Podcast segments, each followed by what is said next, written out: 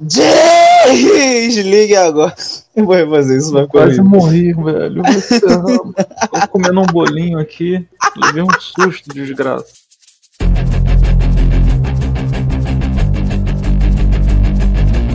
Você é minha aluna. Não entre nessa.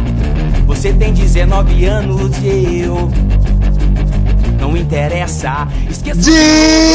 Desligue agora, pois já vai começar o Você Não Quer Ouvir. Eu sou o Ferro.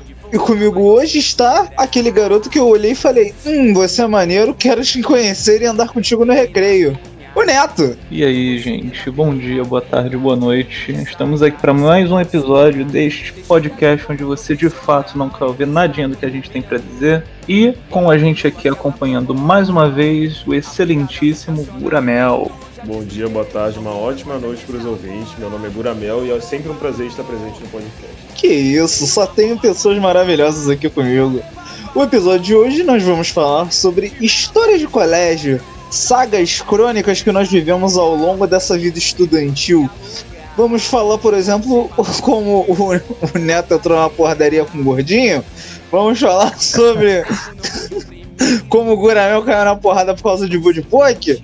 Vamos falar sobre os trambiques e artifícios que eu já tive que usar na minha vida educativa. Tudo isso e muito mais depois do nosso moral de recados. Valeu! Menina, te conheço bem. Já explorei toda a sua cultura. Nós não precisamos ser. 2,000 on thermometers, 2,000 surrounding us. Travel 2,000 kilometers to hang out with us. What's up, danger? What's up, danger? Mural de recados do Você Não Quer Ouvir. Muito bem, então. Neto, qual o link do nosso Facebook? Para você curtir a gente lá no Facebook, basta você acessar facebook.com barra você não quer ouvir. Se você tiver alguma dificuldade para isso, você pode botar lá na barrinha de pesquisa direto, você não quer ouvir. E provavelmente vai aparecer nessa página. Nota 10, estrelinha. E você, Gramel? Se eles quiserem seguir a gente no Twitter, como é que os estudantes fazem? Vocês podem ficar à vontade para nos seguir no nosso arroba você N quer ouvir. E você também pode enviar mensagem por lá que nós responderemos em 5 minutos úteis. Que isso, maravilhoso, que efetividade. Se vocês quiserem mandar algum tipo de recado para serem lidos no final do programa, só mandar para você não quero ouvir arroba gmail.com, tá bom? Então vambora.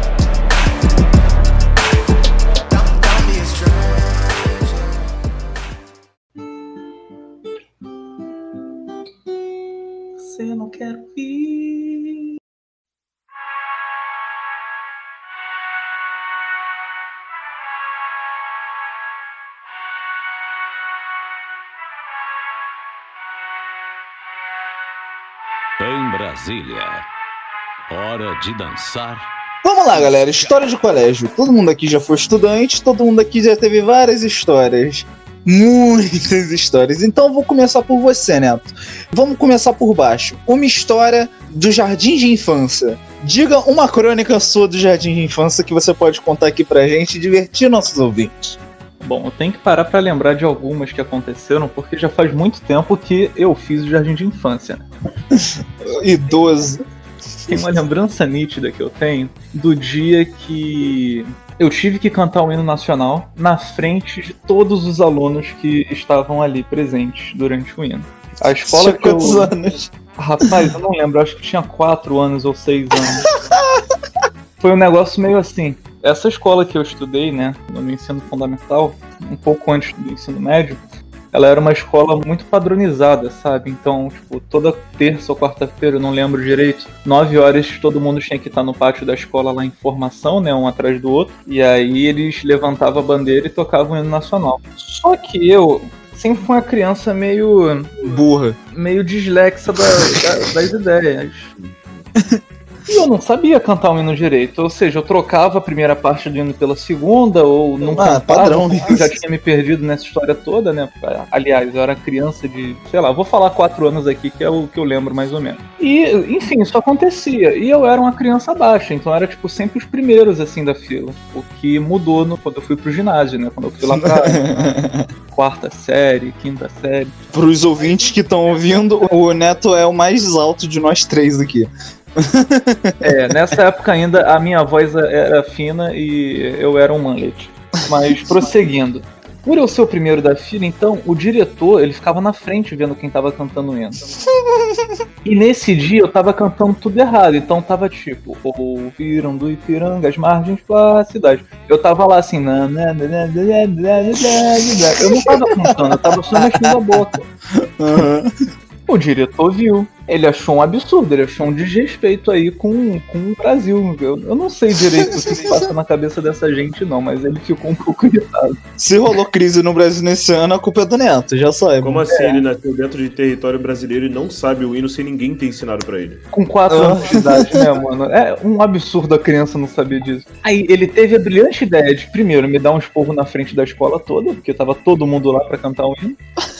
E segundo, me colocar num palanquezinho assim, eu não sei de onde veio aquilo, mas era um, um quadrado, um caixote, eu acho. Uhum. Ele mandou eu subir no caixote e cantar o hino nacional sem a música de fundo. O que, que eu fiz? Não, não, sério, sério me pergunta, o que, que eu fiz? Ah, chorou? Não, eu subi no palanque e fiquei. Porque eu sou criança, cara. Pra mim não tinha nada de errado naquilo. Pi- cara, o pior de tudo é que esse cara é maluco. Ele era, ele era. Vamos aproveitar que essa criança não sabe cantar o hino nacional, vamos humilhá-la em público. Aí ela aprende, Foi, eu acho que foi isso. sem ninguém ensinar ela. Mas enfim, Ah. lembrando dessa história, eu lembrei de outras aqui, mas eu prefiro passar a minha palavra agora pra ouvir a história de vocês. Depois eu conto mais. Tudo bem então, Guramel, lança aí uma história sua. Cara, eu fiz o jardim de infância num lugar chamado Creche Escola Renascer, que hoje em dia nem existe mais. Creche Escola Renascer, um beijo. Na época, esse local ia da creche até a segunda série. Logo, era de praxe que eu, como alguém da creche, fosse feito de otário pelas pessoas que eram da segunda série, porque pra mim eles eram adultos. Então eu lembro que uma vez eu tava almoçando com outras criancinhas no refeitório e a gente almoçava junto com o pessoal da segunda série. Caralho, que absurdo. Eu não sei o que aconteceu, que em cinco minutos eu estava comendo um ovo cozido e cinco minutos depois eu estava com a cara afundada no mesmo ovo. Eu só lembro de olhar pra trás, ter uma inspetora dando um tapa numa criança e essa criança rindo muito na minha cara. E aí a minha vingança foi a seguinte: 20 minutos depois, era a hora do soninho. Da Aham. segunda série também. Eu tinha acabado de matar um percevejo com a mão. E a gente dormia na mesma sala. Ah, meu Deus. Eu só sei que a mãe desse garoto foi até a creche reclamar que alguém colocou percevejo dentro do nariz do filho dela. Do nariz. Mano, é a criança mais cruel que eu conheço, cara. Que porra é essa, cara? Eu faria de novo. Miguel, se você estiver ouvindo hoje em dia, eu odeio você. Não, eu acho engraçado a, a simplicidade da criança que é matar um percevejo com a mão e ficar de boaça com isso. Tipo, ok, tá na hora do soninho e vai dormir depois. O melhor de tudo Então. foi eu não ter dormido. Eu fiquei sentado de pernas cruzadas esperando ele acordar pra assistir.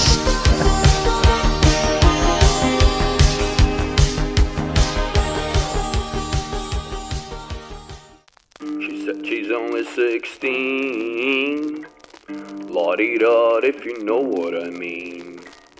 Her dad is Irish, and her mom, Puerto. Então, eu vou contar algumas coisas aqui sobre a minha vida escolar. Eu, até o Jardim 2, eu estudei em vários colégios, várias creches, porque eu não me adaptava muito bem e tudo mais. Do Jardim 2 até o fim do meu ensino médio, eu estudei num único colégio só. Então toda a história que vocês vão ouvir praticamente vai ser desse único colégio. Que basicamente me formou como pessoa. Ok. A história que eu vou contar agora se chama. Eu que vou editar essa merda, então vou censurar o nome dele. O menino estranho da sala. Estava o ferro no colégio, né? Tava tudo na moral. Ah, estamos brincando aqui de lápis de colorir, estamos de- mexendo aqui com giz de cera. Ah, o ferro derruba um dos lápis e desce assim no chão pra pegar o bagulho. O ele era um garoto estranho. Por quê? Primeiro de tudo, na, na época que a gente vivia, nenhum garoto tinha cabelo grande. Então era estranho uma criança ter cabelo grande. Um menino, quer dizer, ter cabelo grande. Por padrão, já era estranho. Aí eu desço, eu olho, o menino está com a mão dentro da calça. Hum. Constantemente. Eu olhei isso e falei, tia, tia Laine, tia Laine, tá com a mão dentro da calça. Aí o garoto não viu que eu falei isso com a professora, ele tirou a mão da calça e ficou cheirando a mão dele. Meu Deus. Irmão, que porra é essa? Só que eu não, não sabia essas palavras quando eu era criança, né? Eu pensei, tipo, nossa, que diabo é isso? É o ferro da tarde. Exatamente, é, é o ferro do blog censurado. É. Bora, fim da história. Eu fui levado na pseudo-direção pra explicar por que, o moleque tava com a mão dentro da calça e eu não sabia. Eu tinha 4 anos de idade, sabe? Peraí, peraí. Você foi pra direção porque viu um menino. Junto com o garoto. Ah. Junto com o garoto. Ué, Pra explicar, porque ele ficou negando. Eu, tipo, eu não tava acusando ele de nada, tá ligado? Eu não tava confortável com a situação. Só foi uma coisa que eu vi, eu reportei pra professora, a professora foi questionar o menino, ele falou que eu tava mentindo. Certo é ele, você foi dedurar um moleque. O moleque tava com o a mão da calça. Mano, às vezes ele tava dando só um peidinho cheirando, cara. Assim, é coisa de criança, tá ligado? Ele é um doente. Eu não fazia isso não, cara. Eu Obrigado. também não, mas o. Aham, aham. Não, não fala o nome dele. Só uma vez, pro Pia não ter que comer sopa na edição. Ah, tá bom. É que você podia ter botado o nome fictício, né? É verdade.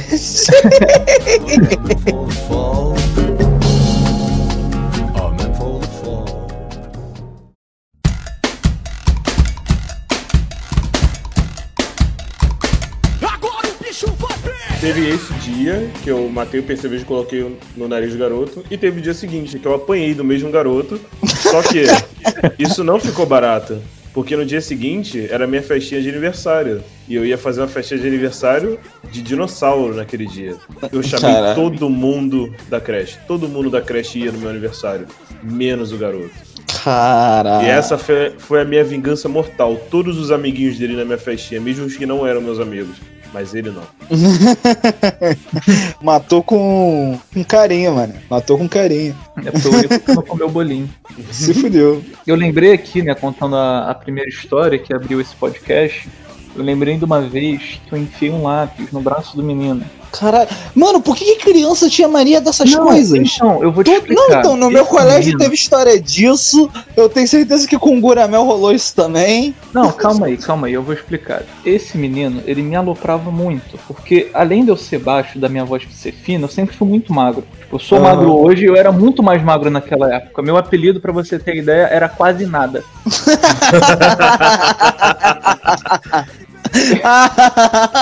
Muito bom. Eu não tô, eu não tô zoando. Você pode chegar pra qualquer parente meu e perguntar, ô, quase nada. Aí vão apontar pra mim assim, ó, ele ali. Enfim, voltando. Então eu sempre fui uma criança muito zoada, né? O pessoal ia zoar mesmo e, e é isso. É o que criança faz e adolescente também. Aí beleza, né? Esse menino ficava me aloprando na sala de aula. Pá, que não sei o que. Aí teve um dia em que eu tava sentado na minha carteira, ele largou um tapão no meu braço. Eu quase desmontei, né? Porque eu era magro. Aí eu falei, que isso, cara? Você deu um tapão no meu braço? Ele é o dei mesmo, vai fazer o quê? Mano, eu peguei um lápis, eu tinha acabado de apontar o lápis, eu enfiei no braço do moleque. Sabe? e quebrou a ponta. Não, eu, eu literalmente enfiei o lápis. Ficou igual a espada do, da espada era lei, fincada na pedra lá. Sabe aquela cena do, do John Wick matando os caras com lápis? Aham. Fui eu naquele momento, enfiei um lápis na, numa pessoa. E o braço dele começou a sangrar muito, né? Porque o lápis estava lá dentro. E ele, ai meu Deus, você, você me furou que não sei o quê. Aí ele falou pra professora, a professora, ah, vamos lá pra direção. Chegamos na direção. Eu, pra explicar aquilo, não sabia, porque o diretor, ele já me odiava, né? Desde os meus 4 anos de idade lá, quando eu cantei o dele. Foi na mesma escola, inclusive. Ele já me odiava dessa época aí. Ele falou, não, vou te expulsar da escola. Eu falei, ah, pronto. Já era. Meu pai vai me matar, minha mãe vai me matar, vai todo mundo me matar. Ah, sei que história é essa. Aí beleza, né? Fiquei lá esperando o, o BO que ia dar. Mano, daqui a pouco aparece meu avô, mané. Essa mesmo. Fardado. Que ele, ele era da Polícia Rodoviária Federal, né? Aparece ele fardado, mané, na escola. que que houve? Contaram a história pra ele lá. Ele, pô, mas o moleque ficava aloprando meu neto, ele só se defendeu. Mas, cara, não, porque ele furou outro menino, vamos ter que expulsar ele. Cara, é que eu não queria falar isso. Meu avô pega, ele tava armado, né? ele, ele põe em cima da mesa. Então, dá pra gente resolver de outra forma. E aí eu fiquei até minha quinta série aí na escola. Isso eu acho que aconteceu na primeira série ou na segunda. Defensor dos inocentes. Assim, eu, eu acho errado esse lance. Cara, eu, eu acho errado a violência tá acontecendo no, no ambiente escolar, tá ligado? Disse o garoto que furou o braço do Não, moleque. sim, sim, mas isso aí é uma questão distinta, tá? O maluco tava me aloprando. E não foi a primeira vez. que eu- Autodefesa. Ó, toda história que eu for contar aqui que eu dei porrada em alguém, ou alguém saiu machucado, É mentira. aconteceu. Não, é verdade. mas aconteceu alguma coisa muito séria pra isso ter rolado. E, pô, mano, meu avô, cara, ele saiu de seropédica pra, pra Bangu pra, pra evitar uma expulsão aí, cara. O cara é brabo, o velho é brabo. E homem Muito incrível. pica. Ai, É ai. por isso que o apelido é Neto, mano.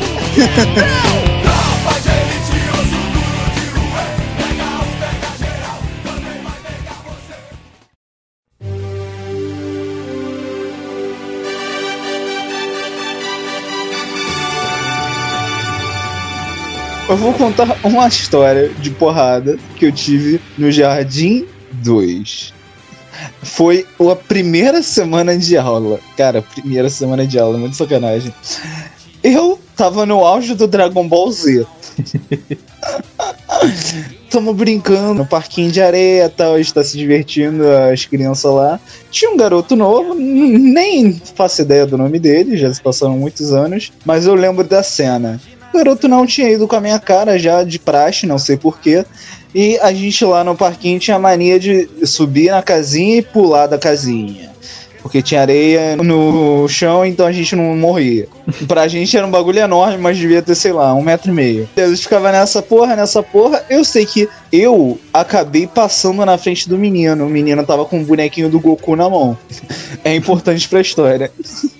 Ah, numa dessas de pular, pular, e eu toda hora tava passando na frente do menino, porque eu já era cria do colégio. As pessoas já me conheciam e tudo mais, eu era amigo de todo mundo. E agora eu tinha acabado de entrar no colégio. Só que ele ficou puto com isso. Uma bela hora, eu e ele subimos ao mesmo tempo na casinha pra poder pular.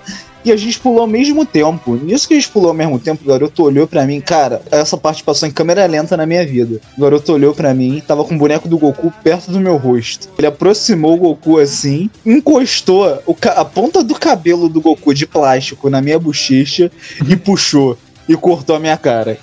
Meu Deus, cara. Na maldade, brother, na maldade. Justo. Eu- a gente caiu assim, eu botei a mão no rosto, começou a sangrar. Eu, caralho, o que que aconteceu? O garoto ficou em pé assim, rindo da minha cara. Só que eu falei, eu tava no auge do Dragon Ball. E Dragon Ball é o quê? Fazer amigos através da porrada. Ferro. Ele chega numa escola nova, enche todo mundo de porrada e fica lá. É, e aí, amigos? Somos amigos agora. É, então, eu, eu estudei no mesmo colégio minha vida inteira. Ah, mano. Ah, Aí o que, que eu fiz? Eu porrada em alguém. Em, em resposta a né? o cara cortar minha cara, eu taquei o menino na parede e empurrei assim, mãe empurrãozão mesmo. Eu comecei a meter cinco socos por segundo na criança. Só na barriga, mané. Pá, pá, pá, pá, pá, pá, pá, pá. E, é, cara, eu, eu dei meu.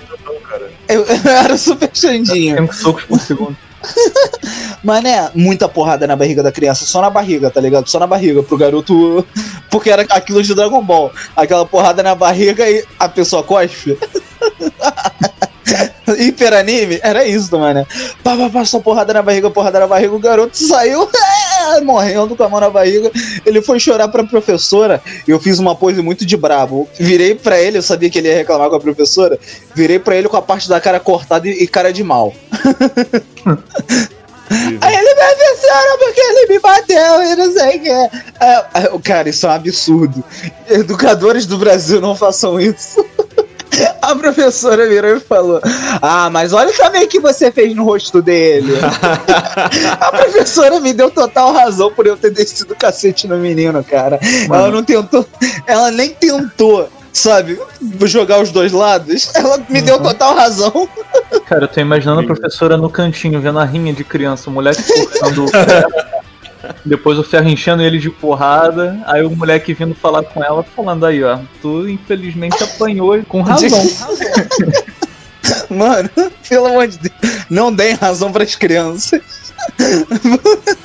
Pô, eu cresci todo sequelado já. Inclusive, depois dessa história, esse garoto, no outro dia, e nunca mais compareceu nesse colégio. Eu literalmente expulsei o garoto na base da porrada. Ou você matou ele, né? Você danificou todos os órgãos internos. É uma Cara, opção. você acabou com seus problemas na base da porrada. Desejamos alcançar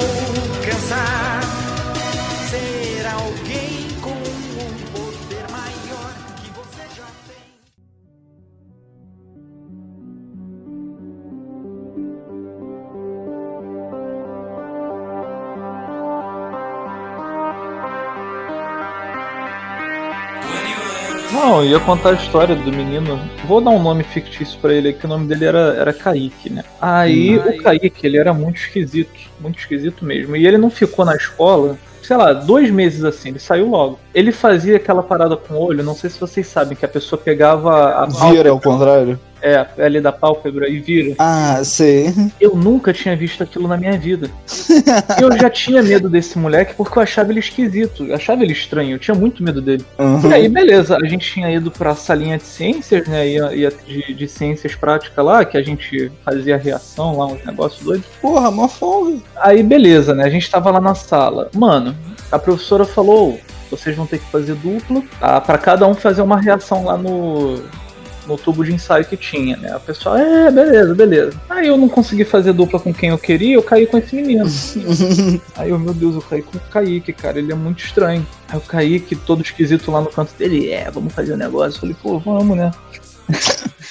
Aí, tá eu e Kaique fazendo. Eu tô lá, cara, vendo o tubo de ensaio, sabe? Botei na altura dos meus olhos e fiquei rodando o tubo de ensaio assim. Eu tava prestando atenção só naquilo. Não. Maluco, quando eu viro pra minha esquerda, tá o Kaique com a pálpebra virada olhando pra mim. Eu já achava aquele moleque esquisito, mano. Mas eu levei um susto. Eu larguei um botadão na cara dele. Eu falei, tá maluco, cara? Você vai me matar? Pô, mano, eu dei um soco na cara do moleque de graça. Caralho, que filha da puta. Aí, mais uma vez, eu fui pra direção. Dessa vez eu não fui expulso, porque eu consegui explicar que eu tinha levado um susto e aquela foi minha reação depois de levar um susto. Aham. Porque eu já tinha medo do menino e o moleque era esquisito. Aí depois de, de um, um, dois meses, isso foi logo quando ele entrou, ele saiu da escola. Mas aí, se ele tivesse ficado lá, cara, eu acho que eu teria morrido. Eu acho que ele teria entrado atirando.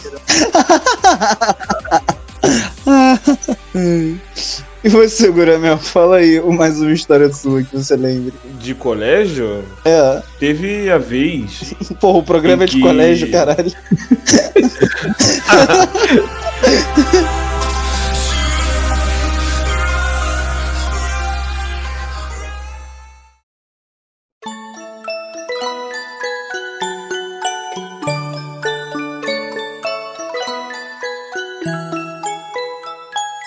Eu, na quarta série, já usava Orkut, né? Já era todo orcuteiro, garoto cibernético. E aí, eu gostava de uma garota que eu vou chamar de Loura. Vou dar esse nome fictício pra ela. Loura, que era namorada de David, Loura Morena, que é um tá nome ligado? fictício também. Aham. E aí, eu tinha a Loura e David adicionados no Facebook. E David era muito amigo meu. Orkut, no Orkut. Exato, Orkut, perdão. E aí, certo dia, eu mexendo no Budipoke, eu falei assim, cara, meu bonequinho vai beijar a loura hoje. E amanhã eu vou chegar como bombando no colégio. E aí, fiz a animação e ela não respondeu. Eu falei, ué, como assim? Padrão, clássico. o Budipoke deu um beijinho nela e ela nem me respondeu. Como assim? Eu chego no dia seguinte no colégio, ela sentava do meu lado todo dia. Loura sentada do outro lado da sala, quem estava sentado do meu lado era o David. Eu só sei que durante a aula, David, que era um garoto, eu era mirrado na época, era um garoto de duas vezes o meu tamanho. Caralho, eu não consigo imaginar você mirrado, cara. Desculpa. eu só sei que no meio da aula eu tomei um soco que eu fiquei sem ar. A professora viu, não reagiu, e ele falou assim, ó, teu bonequinho beijou minha mina. Esse foi o dia que eu apanhei porque eu dei em cima de alguém no Budifogo.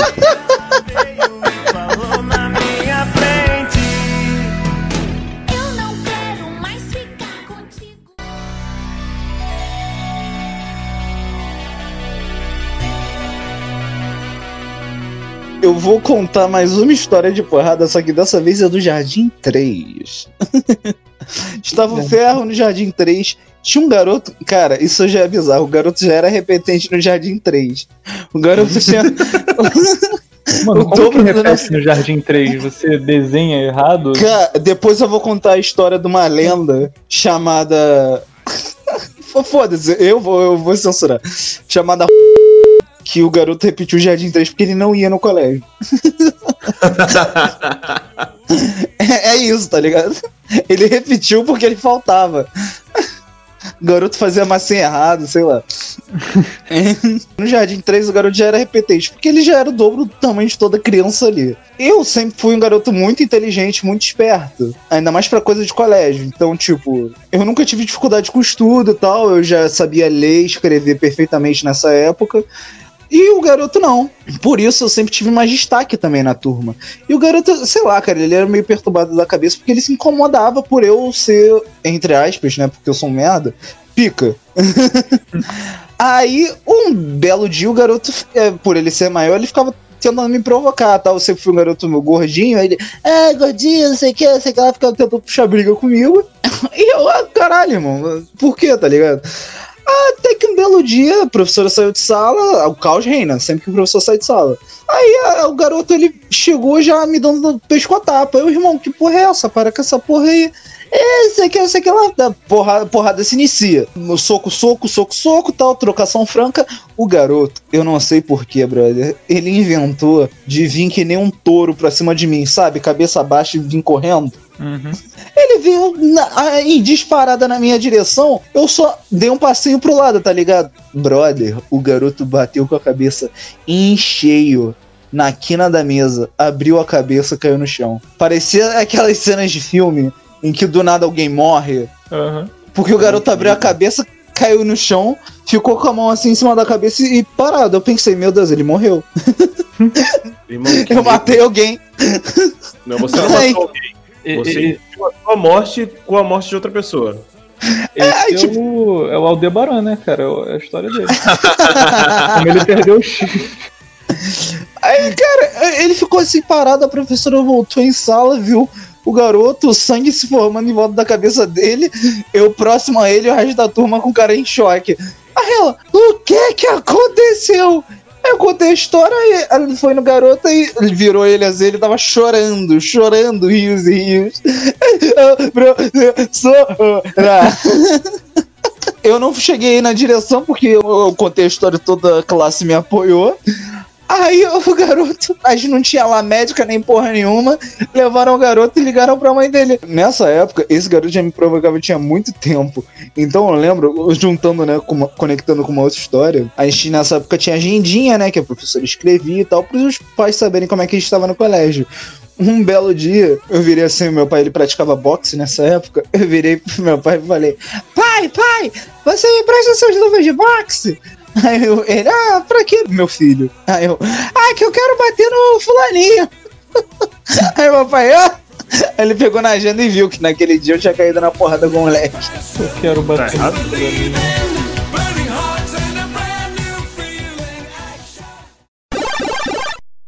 Teve uma época na escola que eu gostava muito de. Gostava não, sempre gostei muito de Pokémon. Então teve uma época que meus amigos começaram a comprar as cartinhas de Pokémon. E eu Hum. adorava jogar Pokémon de cartinha. Você Aí, sabia beleza, né? jogar Pokémon de carta nessa época? Tantos Pokémon jogava no bafo. Não, a gente jogava com a regrinha do jogo bonitinho, porque tinha um menino lá, eu acho que eu não lembro o nome dele, vou dar o nome dele de Gustavo aqui. O Gustavo, a família dele tinha muito dinheiro. Então ele sempre conseguia as cartas originais. E quando você comprava o, o deckzinho original, vinha um manual. E naquela época já era pela, pela Panini, eu acho, se eu não me engano, ou Copag, eu não lembro, mas ele, ele já vinha em português. Então a gente lia a regra, a gente sabia a regra direitinho do jogo. Você sabia ler? Nessa época já tava no primário, graças a Deus. Eu não sei hoje, né? Olha como o mundo dá volta. Mas enfim, continuando. Aí o Gustavo trouxe uns decks lá de estrutura, né? Um era do Charizard, o outro era da segunda geração de Pokémon, não lembro o nome do. Não lembro se era Chikorita, se era Feraligator. Ele trouxe pra gente e a gente começou a jogar, né? Só que eu, por conta do meu ensino fundamental, não tinha fama muito boa, sabe? Eu era sempre um, um- um moleque esquisito pra zoar. Ou quase nada. Chegou um certo dia que a gente tava jogando, a gente foi pro recreio e voltou. Nessa volta do recreio, umas cartas do Gustavo sumiram. E todo mundo tava falando que tinha sido eu que tinha pegado a carta do moleque. Caralho, que sacanagem. E eu fiquei, não, mano, eu não peguei a carta dele. Eu tenho minhas cartas, elas são falsas? São, mas eu tenho minhas cartas. E, e o pessoal, não, porque você pegou, porque você já fez isso. Detalhe, nunca tinha feito nada parecido, né? Mas enfim, o pessoal já tava falando aí pelos cotovelos. Beleza, eu fiquei encucado. Aí eu falei, ah, então vamos fazer o seguinte, vamos todo mundo pra direção. Eu fui lá na direção e falei, ó, estão falando que eu roubei o negócio, mas eu não roubei não. Uhum. E aí foi todo mundo pra direção, mano. Chegando na direção, o pessoal lá tava todo mundo aflito, né? Todo mundo com cara de filho sem mãe, um olhando pra cara do outro. O diretor veio, o mesmo que me fez cantar o hino nacional, já veio apontando pra mim e falou: Você de novo, que não sei o que. É incrível, cara. A história dessa escola é, é só isso mesmo. Aí eu falei pra ele, falei, cara, eu fui a pessoa que chamei todo mundo pra cá porque não fui eu que fiz isso, estão falando que fui eu. Ele, então beleza, pega a mochila de vocês aí. A gente foi lá na sala, pegou a mochila, falou, ó, joga tudo aí no chão, um de cada vez. Aí ele mandou eu primeiro, óbvio, né? Porque eu sou o preferido Aham. dele. Joguei minha mochila no chão, pá, não tinha nada lá. Aí ele, hum, tá bom. O outro moleque lá, sei lá, o Arthur. O Arthur foi, abriu a mochila, também não tinha nada na mochila do Arthur. Chegou no Gabriel, pá, não tinha nada na mochila do Gabriel. Mano, chegou na mochila do Gustavo. A carta não tava lá, mano. Mas aí, até aí tava tudo certo, porque talvez ele não tivesse visto que tava na mochila dele. Mas o Ah. Gustavo vira e fala pro diretor. Como é que era o nome do diretor? Ele já deve estar morto. Posso falar o nome dele? É, então, ele não deve ouvir podcast também. Então, Gonçalo, eu achei que se eu fingisse que minhas cartas tivessem sido roubadas, eu achei que eu ia ganhar mais cartas. Moleque mandou essa pro diretor. O que, que aconteceu com o Gustavo? Filho da puta! Que Suspenso. aconteceu? Exatamente. Essa foi a primeira vez nesse colégio que a violência não resolveu nada. Mano, que, que arrombado, que filho da puta! Assim, teoricamente ele não tava errado, porque se ele chegasse sem cartinha em casa, provavelmente iam comprar pra ele, porque a família dele tinha ou tem dinheiro, sei lá. Entendi. Mas aí ele achou que seria legal fazer isso com os amiguinhos pobretão dele.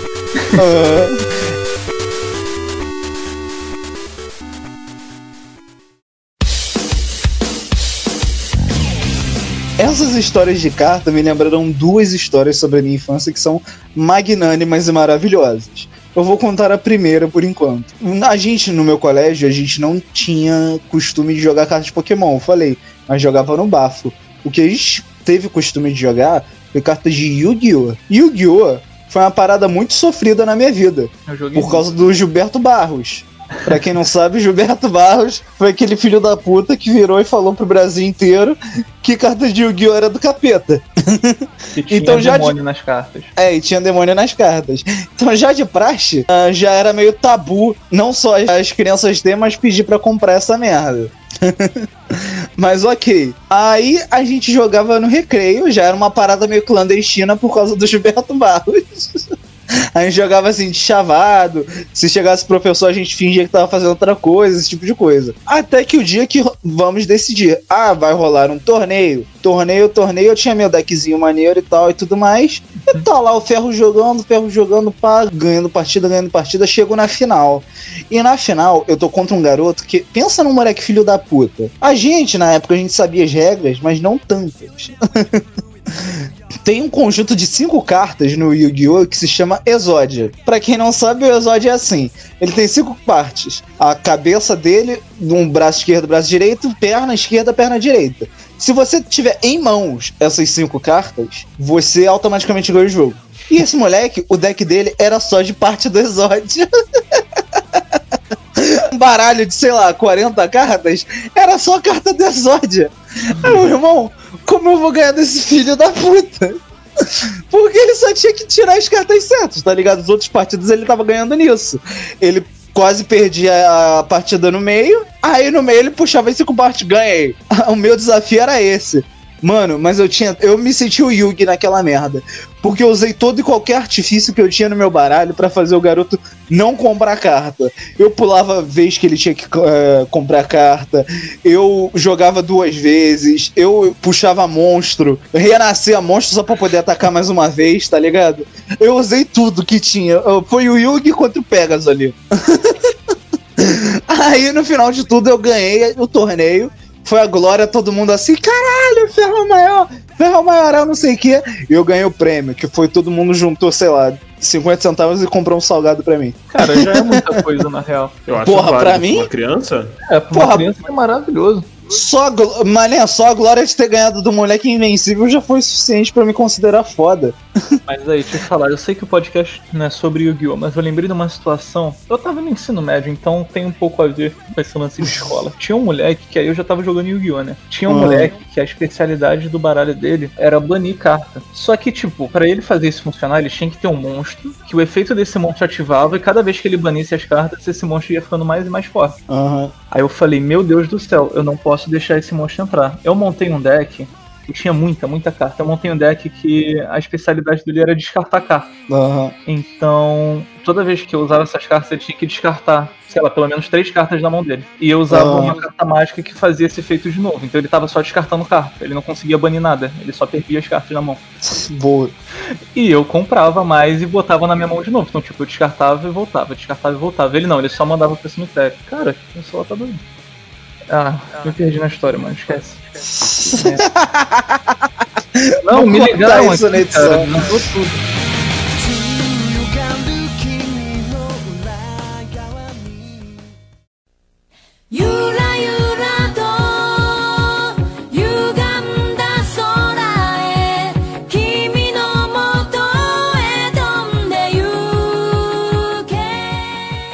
a outra história de carta que eu vou contar é como o Ferro, aos 9 anos de idade, se tornou um agiota.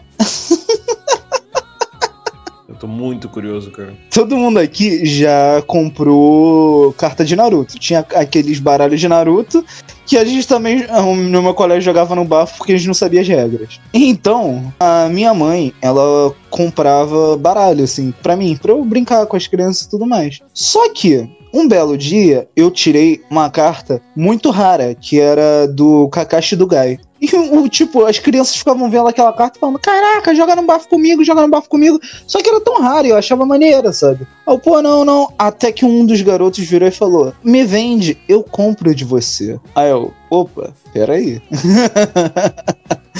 ok. E eu vendi, vendi aqui uma carta por um real. E um real na época era caralho, muita coisa. Sim. Aí, muito interessante isso. Ganhei um real assim.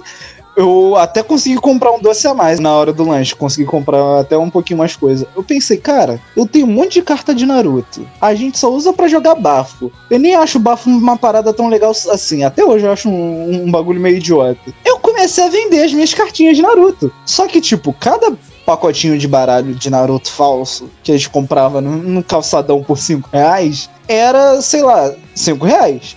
E eu vendia cada uma das cartas por 50, ah, um real. E tinha 30 cartas dentro do baralho. Ou seja, era um lucro fudido. E até chegou num ponto que eu consegui usar o dinheiro que eu ganhei vendendo as cartas pra comprar mais pacote de carta.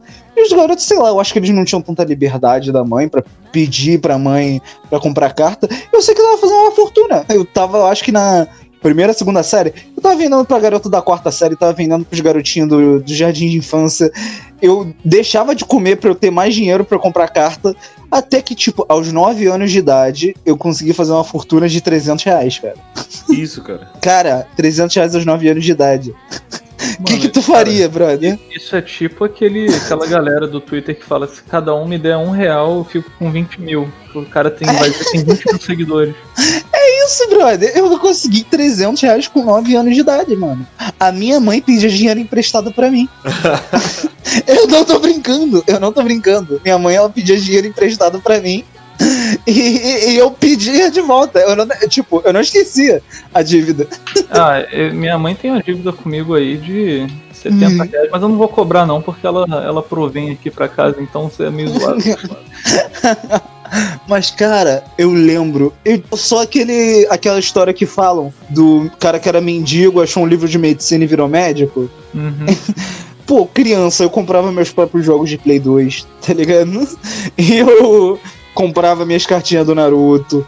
Eu comprava lanche pra galera. Pô, teve um dia, eu tirei 100 reais desses 300. Eu, obviamente, eu ia fazer o dinheiro depois. Aí eu virei assim e falei, galera. Porque eu, eu sempre tive amigo, mas eu nunca tive amigo muito próximo no colégio. Tipo, eu sou aquele cara amigo de todos, mas não- quase nunca o melhor amigo de alguém.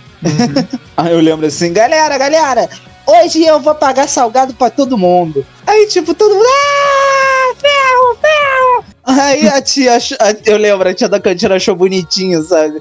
Ah, que fofo, não sei o quê. Aí, só que ela não pensou que eu ia tirar uma nota de 50 reais, botar assim na mesa e falar: Tia, um salgado pra todo mundo. Caraca, o, o Ferro lançou uma rodada de suco pra galera, só que um salgado. Caralho, cara. Durante esse ano no meu colégio eu era rei. Eu era rei, cara. Aí eu não lembro, eu acho que. Até hoje eu acho que a minha mãe ela surrupiou essa grana. Porque um belo dia eu abri meu cofrinho e não tava lá meu dinheiro. Aí eu fiquei muito triste. Naruto me concedeu uma fortuna de 300 reais aos 9 anos de idade. Mais de 300, na verdade.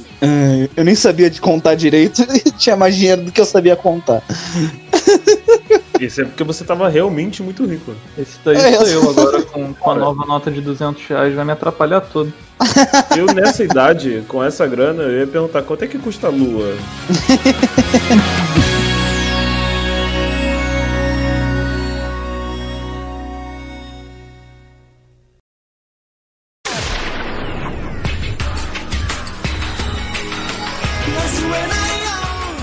tenho uma história também com carta, com cartas de Naruto, e é a seguinte, eu estava na terceira série na época, isso há uns 12, 13 anos. E eu jogava bafo também no colégio com cartas de Naruto, porque a gente não- simplesmente não dava bola pra regra. Exato.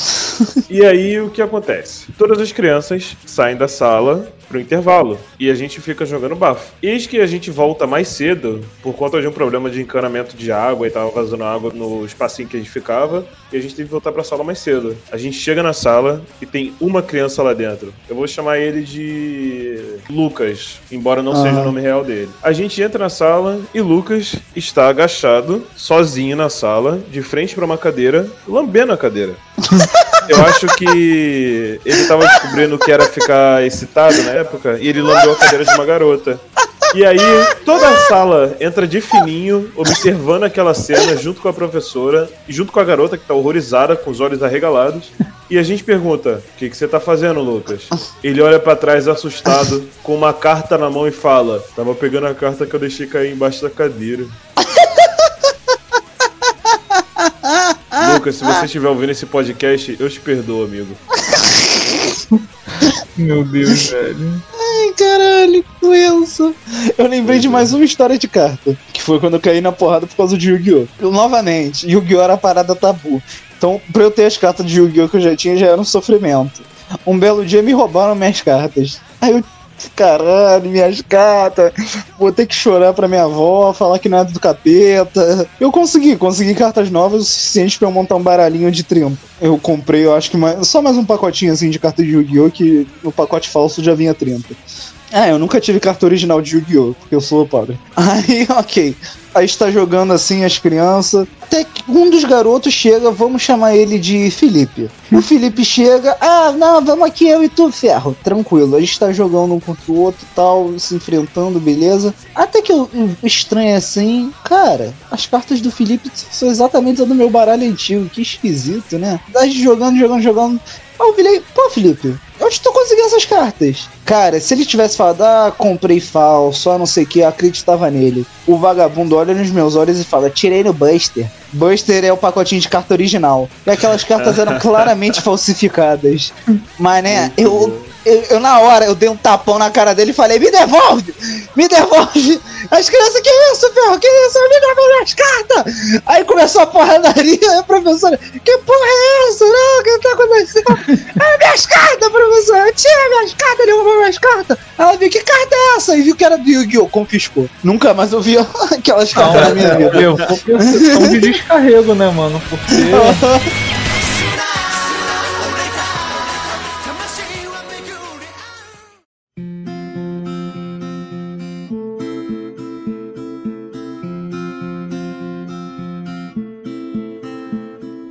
A gente tá falando de Yu-Gi-Oh! aqui, eu acabei de entrar no Solo Sagrado. Pra quem não conhece, é um site que vende cartas tanto de Yu-Gi-Oh! quanto de Chaotic. Pra quem lembra de Chaotic, ou de Pokémon. Saudade de Chaotic. E bicho, eu não tô entendendo mais nada das coisas que tá acontecendo nesse cenário de cartinha. Infelizmente, eu, Você ficou pra trás, cara, você tá É. velho. eu tô velho, cara. Eu tô um pouco chateado com isso. que tristeza, Brasil. O governo não faz nada. Caralho, cara, eu lembrei de mais uma história de porrada. Última história de porrada do, do primário, minha. Eu Ah, acho. calma aí, calma aí. A gente pode chamar esse podcast aqui de Clube da Luta, né? Porque eu- a, a gente pode. Eu, pelo menos, eu contei aqui já umas quatro histórias de porrada. Cara, é porque a gente primeiro estuda é da época que tudo se resolvia na porrada no colégio. Verdade. E segundo, eu pelo menos, eu já falei, eu sempre fui um garoto gordinho.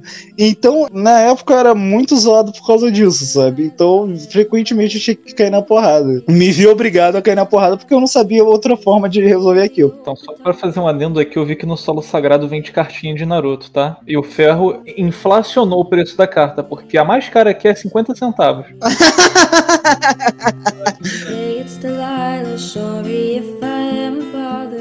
A minha última história de primário que eu posso contar aqui foi de quando um garoto, esse mesmo garoto, Lucas, ele simplesmente alegou que eu tinha espalhado o boato de que viu uma garota nua no colégio. E eu nem sabia o que isso significava na época. E nessa época eu gostava de uma garotinha e ele espalhou o boato que eu tinha visto ela nua e que não sei o que. E o máximo que eu já tinha feito com ela foi tipo fazer um trabalho junto e assustar ela falando da loira do banheiro. É perigoso. E aí, É assim que você tá em cima da menina, né? No primário. sim. E aí ele espalhou esse boato e eu só sei que dois dias depois chega o pai dela, que era um policial, inclusive. Chega o pai dela no Uhum. colégio querendo saber da situação, conversa com a diretora. No dia seguinte ela tava em outro colégio. Eu perdi o amor da minha vida porque espalharam uma mentira sobre mim no colégio. Que sacanagem. Qual era o nome dela, cara? Manda um até recado de amor. hoje, até hoje, ela não fala comigo porque ela acha que eu espalhei no colégio que eu tinha visto ela pelada. Cara, a gente tava na terceira série. Eu tenho 22 anos, ela não fala comigo. Caralho, que escroto. Let her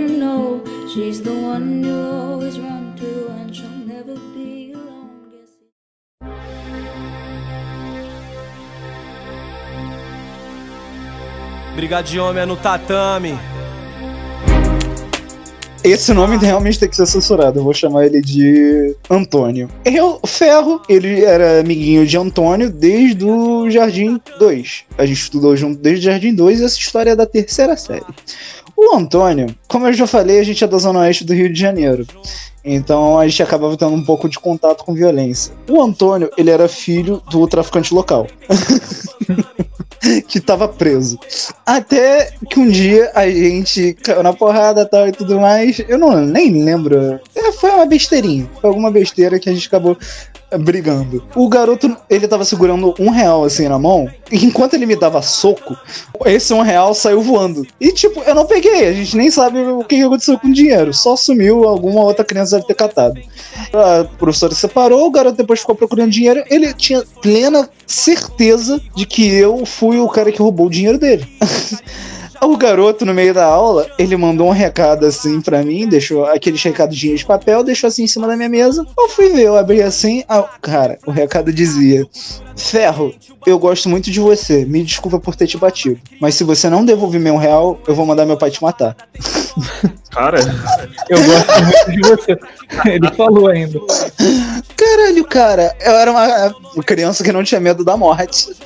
Porque eu peguei aquilo, eu ri, entreguei pra professora e falei: olha lá, olha lá, professor, o Antônio tá mandando esses papos. Aí ela falou: Antônio, você não vai ter recreio hoje. O garoto me olhou com uma cara de ódio, morte e destruição. Aí eu Mano, É, eu saí. eu Antônio, cara. Eu saí, eu saí dando hang loose, assim.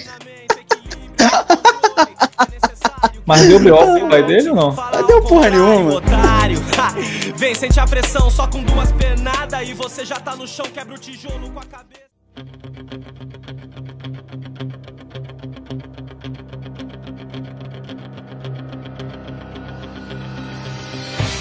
Vou sair agora do primário, vou contar a história do ensino médio mesmo, que foi a época mais desgarrada, Pô, tem ginásio, irmão, ginásio. da minha vida. É, o ginásio faz um pouco parte do ensino médio, porque você começa a se tornar um ser humano médio quando você vai pro ginásio. As coisas começam a acontecer. É por exemplo, verdade. por exemplo, puberdade. Então Ah. eu acho que já dá pra começar daí. né? Caralho, vamos cara, na moral, criança na puberdade é uma coisa.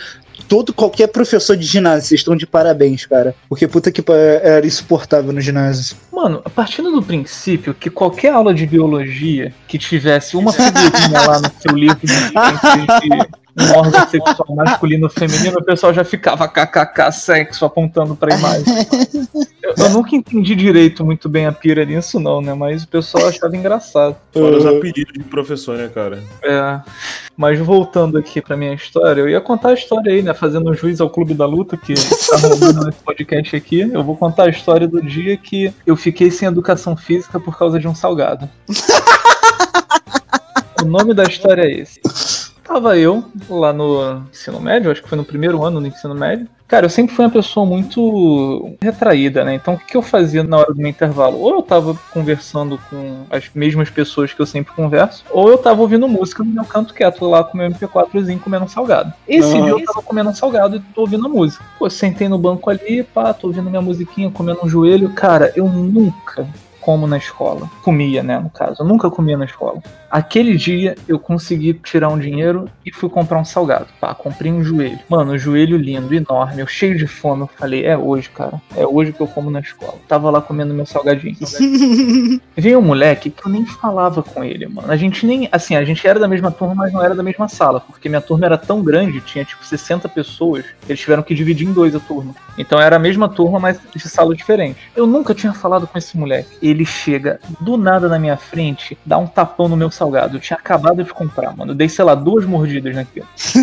Eu olhei pra ele e virei, mano, você não fez isso, cara. Aí ele, eu fiz. E aí, vai fazer o quê? Cara, eu sei que eu levantei, eu dei um no queixo dele que o moleque caiu no chão e eu comecei batendo e batendo e batendo. Eu não tava parando mais, porque eu tava com raiva absurda. E o pessoal ficou assustado, né? Eu tava surrando uma pessoa ali no chão. Aí veio o inspetor da escola, o que você tá fazendo, cara? Pô, o maluco até gostava de mim, né? Ele nunca tinha visto eu daquela forma, que eu era uma pessoa retraída. Ele que você vai matar ele, que eu não sei o que. Eu falei, ô, mano, ele jogou meu salgado no chão, cara. Olha que motivo idiota, né? Nossa. Ah, eu tenho piores. Eu Continua. acho justo. Não, e eu socando ele lá até que, pá, ele conseguiu separar, me seguraram, aí eu já fiquei mais calmo. A gente foi pra direção, né? Chegamos na direção, o moleque todo amassado. A coordenadora falou assim pra mim, Neto, telefone da sua casa. Pá, dei o telefone pra ela, minha mãe entendeu. Olha, seu filho fez isso, isso, isso e isso. Aí ela, tá, mas o que, que o outro menino fez? Aí ela perguntou, o que, que você fez? A mulher, que eu derrubei o salgado dele do nada. Aí ela falou pra minha mãe, a minha mãe, ah, então ele não tá errado não. Aí a diretora, não? Ela, não. Ela foi, desligou o telefone e falou, Neto, você tá sem educação física. Aí eu, por quê? Ela, porque você bateu nele. Falei, mas ele que começou. Eu nem comi, eu vou ficar sem educação física e com fome? Aí ela, sim. Ficou por isso. Aí eu, tá bom então. Maluco, peguei minhas coisas e fui embora. Inferno, mano. Nove da manhã, ia ter que ficar lá até uma e meia da tarde sem comer nada e perder a melhor aula do dia, que era educação física. Tá maluco? Ia ser dia de vôlei, pô, meu esporte preferido na escola. Porque tu era alto, né, vagabundo? Lógico, eu já tava grandinho. Comendo salgado que não pôde na época. Não, eu tô comendo um bolinho, tô comendo um bolinho. Ai.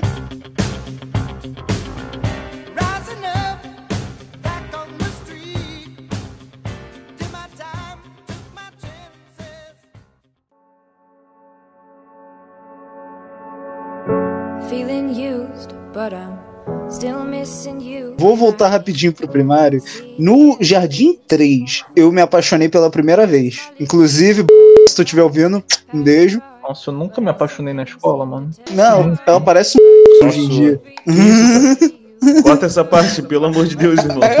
Mas enfim, na primeira série eu resolvi finalmente confessar meu amor por essa menininha. Aí beleza, tal, eu escrevi uma cartinha toda bonitinha e eu lembro, eh, nessa época do colégio, era tipo 50% da sala era minha amiga, porque tinha anos que a gente estava estudando junto e tal, e a outra metade eles tinham acabado de me conhecendo ali. E eu vou admitir, eu, no colégio, eu já falei antes, eu sempre fui um aluno muito bom, nunca tive dificuldade. Então por causa disso, eu tocava o set naquela porra. Então pros alunos que talvez tivessem alguma dificuldade pra aprender, eu devia ser chato pra caralho, brother. Puta que pariu, porque eu ficava enchendo o saco dos outros. Eu, tipo, no meio da aula tava desenhando, ficava fazendo porra nenhuma. Coçando o saco, tirava 10. Aí puxava a gente pra fazer merda comigo. Enfim, era um inferno. Aí eu confessei meu amor para essa menininha e entreguei a cartinha assim. Meu irmão, a garota leu, ela começou a chorar, brother. Chorar. Ela começou a chorar porque eu tava gostando dela e eu era muito feio. ah, muito bom. Caralho, brother, ela entregou pra professora. "Ai, Eu não quero que o ferro goste de mim. Mano, aquela foi Ai, uma das ai. maiores humilhações que eu já passei no colégio na minha vida. Depois da aula me bateram. Porque eu era um Cara. Literalmente te bateram porque ela não gostava de você, cara. Véi, me bateram porque, caralho, olha fracassado. Cara, que horrível. Mano, caralho, que brother, aquilo ali, eu, eu entrei num voto celibatário até, sei lá, meus 12 anos de idade. Puta que pariu, cara. You ever wonder what we could have been? You said you wouldn't and you fucking did.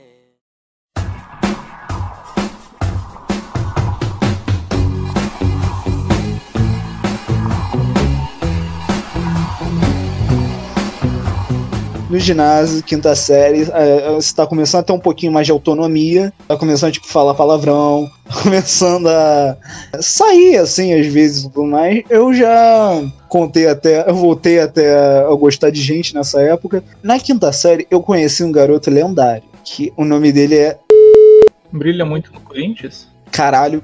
O nome dele é Brilha Muito no Corinthians. o Brilha. o Brilha Muito no Corinthians. Ele é lendário porque todo mundo do colégio na minha época já estudou com ele. Aí você me pergunta, como assim, Ferro? Então, ele era o repetente lendário.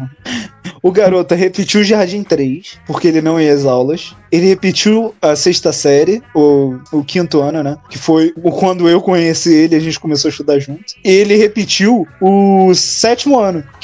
Eu passei dele, tá ligado? A gente, a gente estudou junto, eu passei. Cara, eu sei que terminou o ensino médio, o garoto tava com 21 anos, brother. O garoto Cara. tava indo pro colégio de carro. O garoto ia pro colégio de carro, dirigindo, mano. E- e- esse aí sou eu. Eu me formei antes dele, brother. Brilha muito no Corinthians, se tu estiver ouvindo, um beijo, cara. Tu é uma lenda. Continua brilhando aí no Corinthians. Tu me rendeu muita diversão, cara. Tu, tu é um cara maneiro, apesar de tudo. E hoje no sétimo ano de faculdade dele. De educação física. Porra, tu que pensa que esse moleque tá fazendo, ele tá fazendo tecnólogo, tá? Ele só tá levando sete anos pra se formar.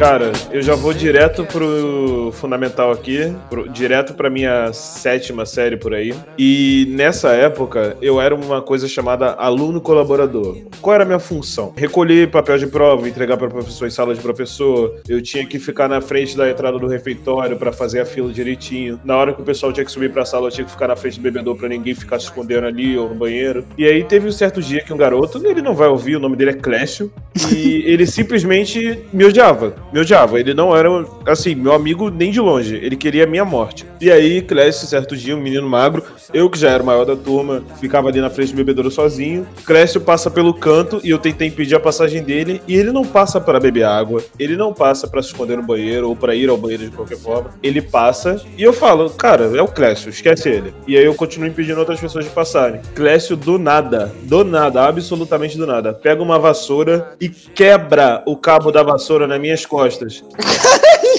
A inspetora olha, fica espantada, achando que pegou na minha cabeça. Eu olho pra trás, eu quebro metade desse cabo de vassoura na costela do Clécio. Enfio no cu dele. Ele fica chorando de dor, a gente vai pra secretaria e eu falo, doeu não. E aí pedem pra ver minhas costas, a maior marca vermelha. E realmente não tinha doído, porque eu era um cara muito grande já. E o Clécio chorando de dor sem marca nenhuma na costela dele. Eu falo, é pra você aprender. Na hora de subir é pra subir. Caralho. Meu Deus do céu, mano. Que porra é essa? Cara, educando aí o outro na base da vassourada, literalmente. Ele nunca mais se meteu comigo naquele colégio. cara. Foi você quem atravessou. Sucker nigga, whoever you are. Hey, sucker nigga, whoever you are. Hey, sucker nigga, hey, sucker nigga. Sabe trabalho em grupo? Sei. Eu era o cara do grupo que era metido editor de vídeo. Porque assim, eu já sabia editar. Naquela época eu tava fazendo um cursinho. Eu não sei se o pessoal do Brasil todo vai conhecer, né? Mas. Seven, vai tomar no cu, dá o Exatamente, diploma dele. Dá o Não diploma me deu do Neto. diploma. O filho do Trivela não me deu diploma.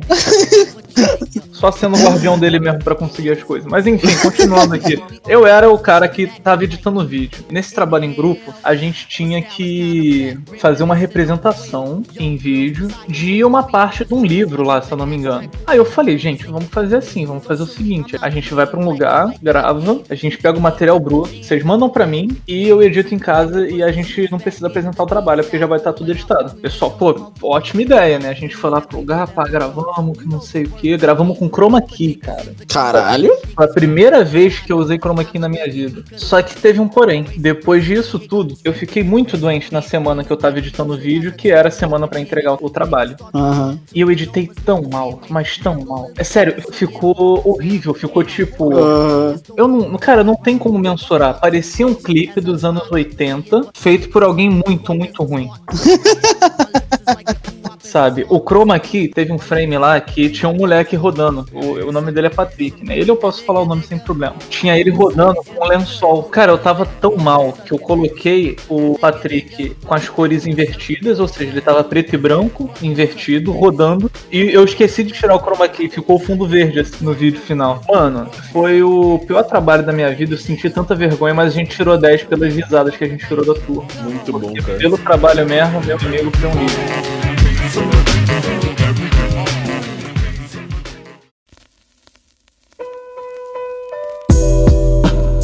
O meu oitavo ano foi um dos melhores anos da minha vida. Oitavo ano do colégio. Pra você ver como eu sou fracassado. Porque, cara, oitavo ano é quando tu começa a ter um pouco mais de liberdade. Você é o rei ali do. Você é o rei, não, mas você é o mais velho. Eu, pelo menos na minha época, era. Não tinha nono ano à tarde. E é, esse foi meu último ano a estudar na tarde, tem isso também.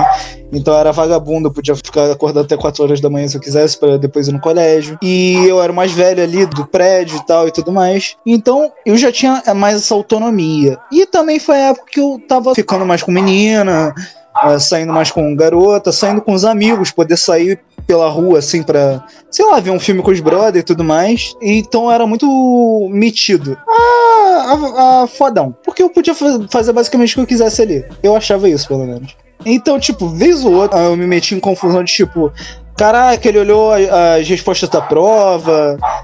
Eu, eu fiz essa porra, eu lembro uma vez o professor de espanhol, ele saiu de sala, eu, fui, eu sentei na cadeira dele, comecei a falar a nota de cada um dali. E tinha um agravante pra eu ser dessa forma, que era, o- a minha turma era composta por só oito pessoas, sete delas eram meninos, seis desses meninos eram encapetados, tanto quanto eu.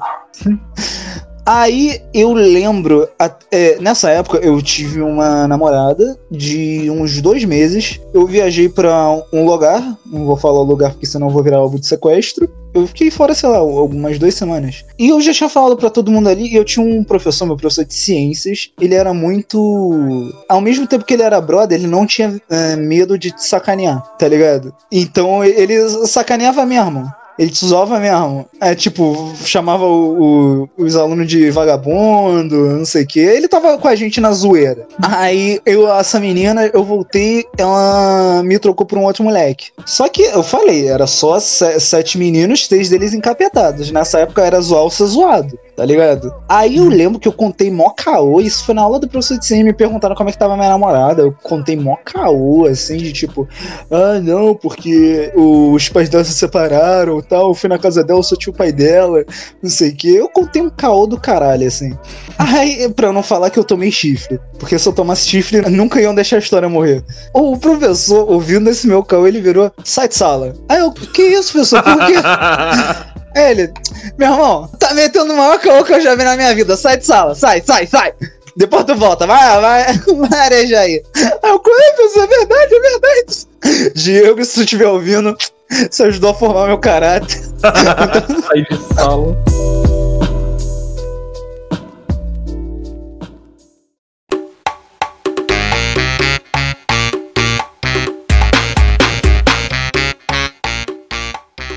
Uma história muito boa da minha época de. Acho que isso foi na sexta série. Tinha uma garota que eu me dava muito bem, tipo, a gente estudava junto desde a quarta série. A gente dava muito bem. E aí, certo dia, eu tava saindo do colégio e ela não estudava no mesmo colégio que eu. Ela estava perto. Eu tava subindo pra minha rua, junto com o meu melhor amigo na época. E aí vem ela, toda pomposa, do outro lado da rua. E eu gostava pra caralho dela. Cara, pra você ter noção, ela fez, ela fez o meu primeiro e-mail pra eu poder ter o Orkut. E aí, ela vem lá do outro lado da rua, linda, perfeita, e ela fala: Guramel, vem cá, eu quero te dar um abraço. E aí eu vou lá, correndo pra caralho, tipo, seis metros. correndo pra caralho pra atravessar a rua. E aí que eu vejo meu Nêmesis, o meu pior inimigo, o meu arquirrival, o meio-fio. A subida da calçada. Eu dei uma topada que eu ferrei o meu pé naquele dia e eu caí de cara no chão, na grama. E aí acumulou o meu amigo rindo, crianças do mesmo colégio que eu rindo da minha cara e ela estática, porque ela não sabia o que fazer. Só que eu só fiquei sabendo que ela tava estática quando eu fui pra casa depois, porque meu amigo falou. Porque eu não tinha coragem de levantar todo sujo e falar com ela pra dar um abraço nela. Eu fingi desmaio, irmão.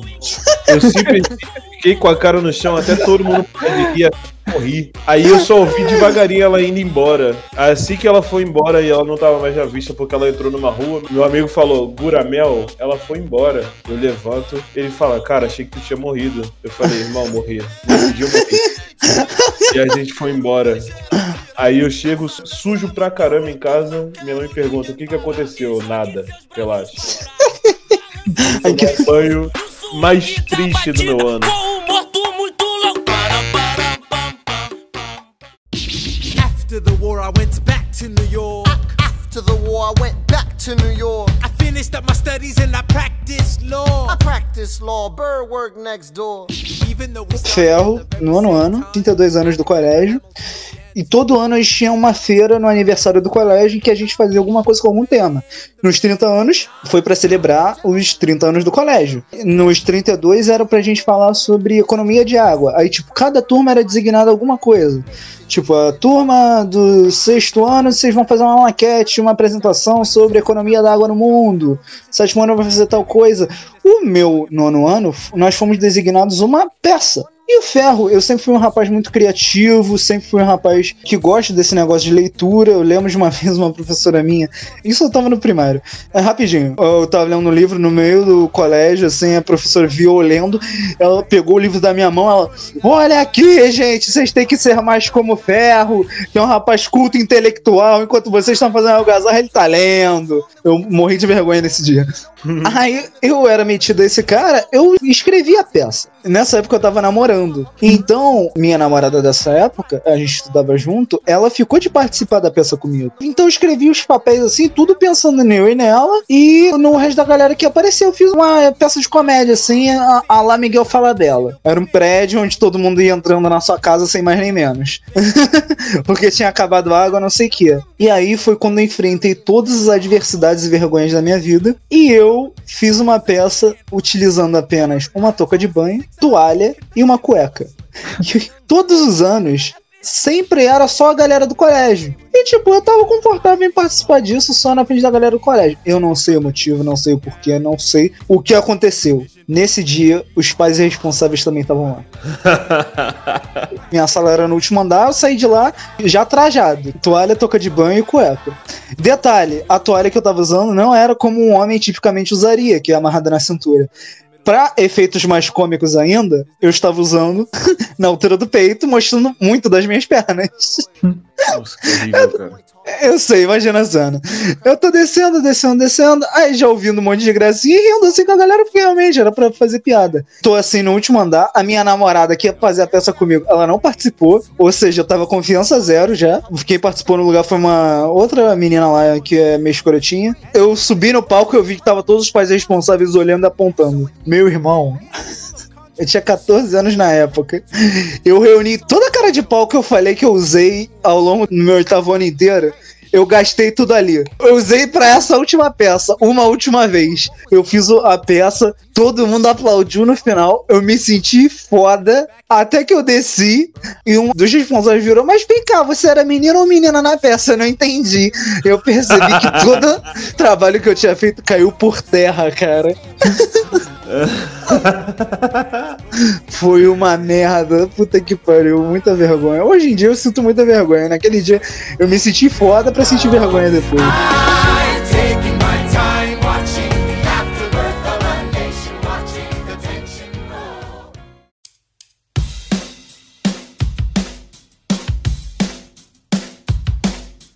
O dia que o moleque mijou nas calças. Só deixa eu me preparar aqui, porque essa história é excelente, cara. Eu já contei ela numa outra, num outro podcast, mas eu acho que merece o, o repeteco aí. Porque fez parte do meu ensino médio, né? Ajudou a mudar meu caráter e ao velho hábito de ir ao banheiro antes de sair de casa pra algum lugar. Somente se esse lugar não tiver banheiro, né? Como era a Lan House. Ensino médio, terceiro ano. Chegava sexta-feira, eu e meus amigos, ou a gente ia pra uma pastelaria que tinha em frente à escola pra jogar Yu-Gi-Oh! ou a gente ia pra Lan House pra jogar um Warcraft ou um Crossfire, que era o que tava hypado na época, né? Então até aí tudo certo. Nesse dia a gente foi pra Lan House. Chegando lá, a gente botou, sei lá, quase três horas de tempo, ficamos jogando lá e tinha um moleque que jogava Crossfire, ele sempre tava lá. E ele era, tipo, viciado, ele só jogava competitivo, fazia bootcamp com o clã dele lá, um negócio muito doido. O moleque era viciado naquilo. Eu nunca na minha vida vi esse moleque saindo da Lan House pra fazer alguma coisa. Nesse dia não foi diferente. Sentei do lado dele. Tava jogando Crossfire também. Tô lá jogando meu Crossfire, pá, pá, pá. Daqui a pouco começa a me subir um cheiro muito forte. E eu sempre fui uma pessoa que tem uma dificuldade enorme em sentir cheiro. Meu olfato não é lá muito bom. Só se o cheiro for de fato muito forte. Comecei a sentir assim, comecei a procurar. Eu falei, cara, que cheiro horrível, velho. Eu não sinto o cheiro, tá- deve estar insuportável pro pessoal. E o pessoal, assim, que tava atrás de mim também tava sentindo. O pessoal, cara, que cheiro é esse? Meus amigos lá na escola pensando assim. Maluco, eu olho pro lado, tá um moleque todo mijado. Pingando de mijo. Com o moleque, eu acho que ele bebeu 2 litros de água e saiu ali os 2 litros de água que ele bebeu. Porque ele tava muito molhado, ele tava pingando na cadeira. Amônia pura.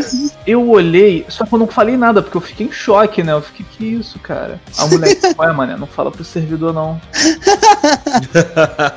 Como que eu não ia falar pro servidor que já tava a lan house inteira cheirando a mijo? E, mano, eu virei, eu tava perto do servidor, né? Eu cheguei assim no servidor e falei, ó, o moleque mijou aqui. E o moleque não podia sair, cara. Ele só não saiu pra mijar porque ele tava jogando competitivo do Crossfire. Aí o servidor, qual foi, moleque? Tu mijou mesmo? Aí o moleque, não, não, não mijei não, que não sei o que. Aí ele levantou, viu o moleque todo mijado lá, tudo, tudo cagado. Aí ele falou, vai, sai da Lan House. Tirou o moleque e mandou todo mundo embora da Lan House. Eu, o moleque, o pessoal da minha escola. O maluco ficou limpando a Lan House sozinha, mano. Mó cheiro de mijo. Chegamos lá fora, o moleque com a calça toda molhada, todo mundo xingando ele. Tá ligado aquela imagem do cachorro de cabeça baixa, geral dando um dedo do meio pra ele? O cachorro era um moleque todo mijado, o pessoal, pô, mané, tirou geral da Lan House, imbecil, que não sei o que. Aí estavam quase batendo na criança lá. E, e foi isso, mano. A gente perdeu a nossa sexta-feira por causa de um moleque com um problema na, na bexiga.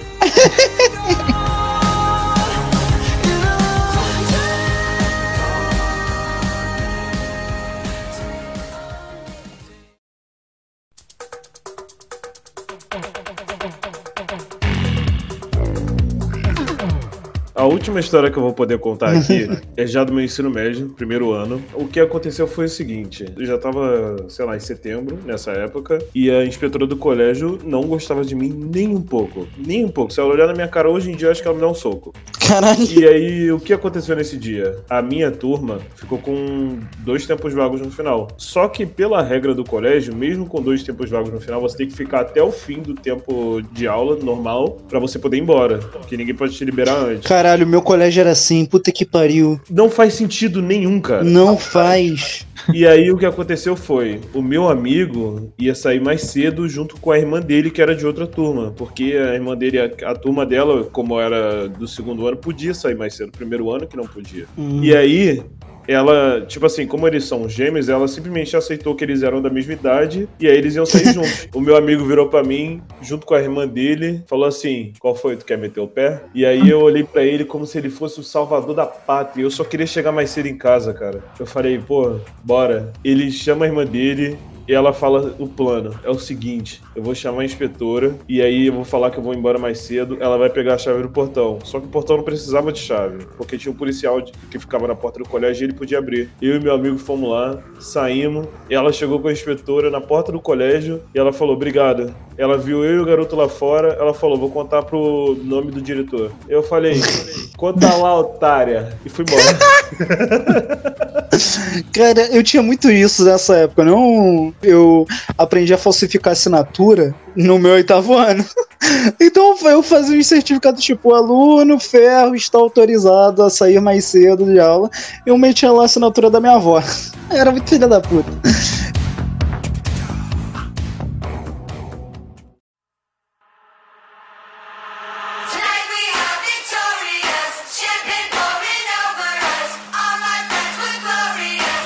Não sei se no colégio vocês tinham, mas no meu colégio tinha não só Olimpíada, mas gincana escolar. As Olimpíadas era que era interclasse básico, imagino que todo colégio tinha, que era alguns esportes, botavam as crianças pra jogar essa porra e, e se divertir. Hum. A gincana, ela era diferente. A gincana, ela separava as turmas em cores. O ano dessa história que eu vou contar fui rosa. Ele separava as turmas em cores. Aí, e ela combinava, tipo, o, o sexto ano com o primeiro, o terceiro ano do ensino médio. Pra tentar dar uma equilibrada nas coisas, sabe? Aí eu lembro, essa minha história do oitavo ano eu era da equipe rosa. Como eu falei, no meu oitavo ano eu era o vagabundo. A minha vida era zoar mulher e. Não usava droga, nunca usei. Então, sei lá. Mas era, era isso, sabe? Sexo, droga e rock and roll. Só que sem a parte do sexo e das drogas. Aí eu lembro de uma vez, uma das tarefas da gincana, a gincana ela era diversas tarefas, tipo coleta de sangue, coleta de roupas, o maior sanduíche que tu conseguir montar, esse tipo de coisa, essas bobeirinhas assim, alguns jogos também, tipo corrida equilibrando vassoura. Era maneiro, sempre foi maneiro. E uma das coisas que a gente tinha que fazer na gincana desse ano era coleta de fralda e comida não perecível para ajudar para orfanatos. Porque sempre tinha essa parte maneira da gincana, que era essa parte mais social. Eu estava andando ali perto de umas favelas que tinham perto do colégio onde eu estudava. Aí a gente estava andando ali, eu e os meus amigos estavam batendo de porta em porta. Eu, eu lembro, cara, eu era muito filho da puta. Eu bati na porta gritando: Ô Suvina! Suvina, pra quem não sabe, é, é mão de vaca, ou pão duro. Eu batia na porta da pessoa já gritando isso. A pessoa atendia e tal, eles pediam, perguntava se eles tinham alguma coisa que pudesse doar e tudo mais. Os meus amigos estavam com sacola para poder recolher as coisas e tudo mais. E viu um pessoal da equipe azul, tava quase na mesma rua, só que um pouco mais adiante. E eles estavam com um carrinho, brother. Um carrinho cheio de coisa. e eles estavam falando com a galera lá pedindo coisa, né? Pedindo doação e tudo mais. Maluco, eu virei pros meus brothers dessa época, que eram tão filha da puta e vagabundo quanto eu, falei, brother, vamos? Eles, vamos, vamos, vamos. Sem falar nada, andando devagarinho, na ponta do pé. A gente chega, pega o carrinho dos caras, isso aqui carrinho de supermercado faz barulho, né? Então na hora os caras viraram pra trás. Irmão, a gente correu todo mundo durante os 15 minutos sem parar. Tentando fugir dos caras da equipe azul. E pegava a rua que não devia, não sei o que, passava no meio do tráfico, saía, entrava na boca de fumo, saía da boca de fumo, via. A gente fez 300 caminhos, 300 viradas de esquina diferentes pra poder despistar os caras, chegamos na porta do colégio e entregamos tudo. Quando os caras da equipe azul já voltaram pro colégio, já tinha, sei lá, só mais três itens dentro. E era um carrinho de supermercado cheio, até a boca, brother. Já tinha, sei lá, só mais três itens no- dentro do negócio. E os colegas, ai, eles roubaram da gente, não sei o que. A gente se fazendo de desentendido, de- com uma cara de falso. Galera da equipe azul, se vocês estiverem ouvindo, porra, desculpa. Eu era um merda. Puta que pariu, a gente se fazendo de. Hã? Como assim? Não, isso aqui é nosso, ah, não sei o que. Nesse ano a gente ganha a gincana. A equipe rosa venceu. É mole. Foi na festa da escola tudo começou. Eu olhei pra ela e ela me olhou. Pois ainda não entendo por que me deixou. Volte pra mim, meu amor. Mostra o que é amor para essa rapaziada, DJ. Então é isso, galera. Esse foi o programa de hoje. Espero que vocês tenham gostado. E talvez um outro dia a gente faça uma continuação, história de colégio que não falta pra mim, pelo menos. Então, Neto e Guramel, muito obrigado por vocês terem participado do programa de hoje. Neto, se tem algum recado que você queira falar pro pessoal, Galera, eu não pude participar do podcast de recomendações, então. vai tomar no eu cu. Não, não, não, vai tomar no cu. Ah, não, não, Eu ia não. dar minha recomendação. Filha da puta. Ah, tá. Não, não, não. Achei que tu ia dar desculpa. fala aí, fala aí. curioso aqui, hein? Eu queria recomendar a série Killing com Jim Carrey. Tem duas temporadas. Ela foi não foi renovada para terceira porque o final da segunda é muito bom. É aquela série consistente que você assiste, ela termina e você fica sem um, um motivo para poder continuar vivendo sem aquilo, mas você entende que foi necessário aquilo ter acabado naquele ponto. Então assistam Killing, tem na, Glo na Globoplay, tem no Showtime também, mas na Globoplay é bem mais barato porque tem um mês grátis. Então é isso, pessoal. Esse foi meu aviso. Muito obrigado por terem ouvido até aqui. E aí, Guramel, alguma coisa pra falar? Eu queria usar meu tempo para parabenizar a equipe, que recentemente nós passamos dos 100 plays no Anchor, e eu tô muito feliz. Deu bom, É deu isso aí, bom, deu bom. Crescendo cada vez mais, pessoas que nós não conhecemos curtindo as nossas coisas, e isso é gratificante demais. Eu achei que não ia passar do terceiro episódio dessa merda. Devo dizer que eu também não, mas a gente tá lá crescendo. Então é isso, pessoal. Muito obrigado por vocês terem ouvido até aqui. Espero que vocês tenham gostado. Fiquem agora com os nossos e-mails. Valeu! Assim.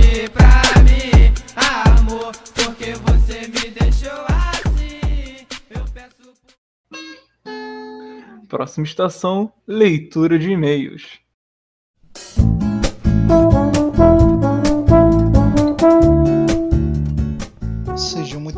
Bem-vindos à leitura de e-mails do Você Não Quer Ouvir. Eu sou o Ferro e eu estarei conduzindo a leitura de hoje. Hoje nós recebemos dois e-mails. O primeiro e-mail, é claro, é de Karen Cristina. Karen Cristina enviou um e-mail com um assunto não muito interessante. Nele ela diz: Amei as recomendações. Todas. E inclusive vou provar o sanduíche de panetone, kkk. Beijos, galera. Por favor, não dê ouvidos ao Kirk. Isso faz mal e com certeza trará consequências nada legais. E o segundo e-mail que nós recebemos é do Rei do Free Fire.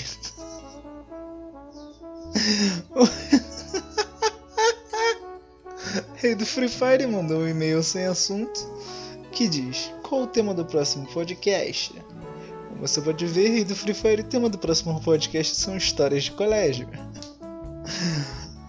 Mano, esse e-mail do Rei do Free Fire teve que passar pelo link do Avast pra provar que não tem vírus e tá na pasta de spam. Puta que me pariu.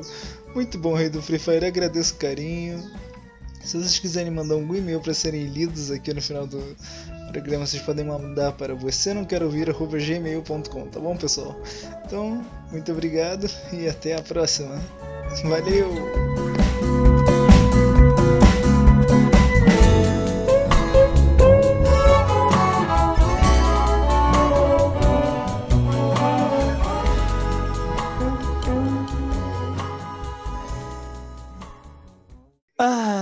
Ah, cara, eu gostei muito. Eu adoro história de colégio. Eu tenho muita história no meu colégio. Vai Eu tomar no cu, de- cara. Você ficou 40 minutos falando do primário, porra. Eu nem É, lembro o cara. que que eu comi ontem, Eu brother. também não, mano.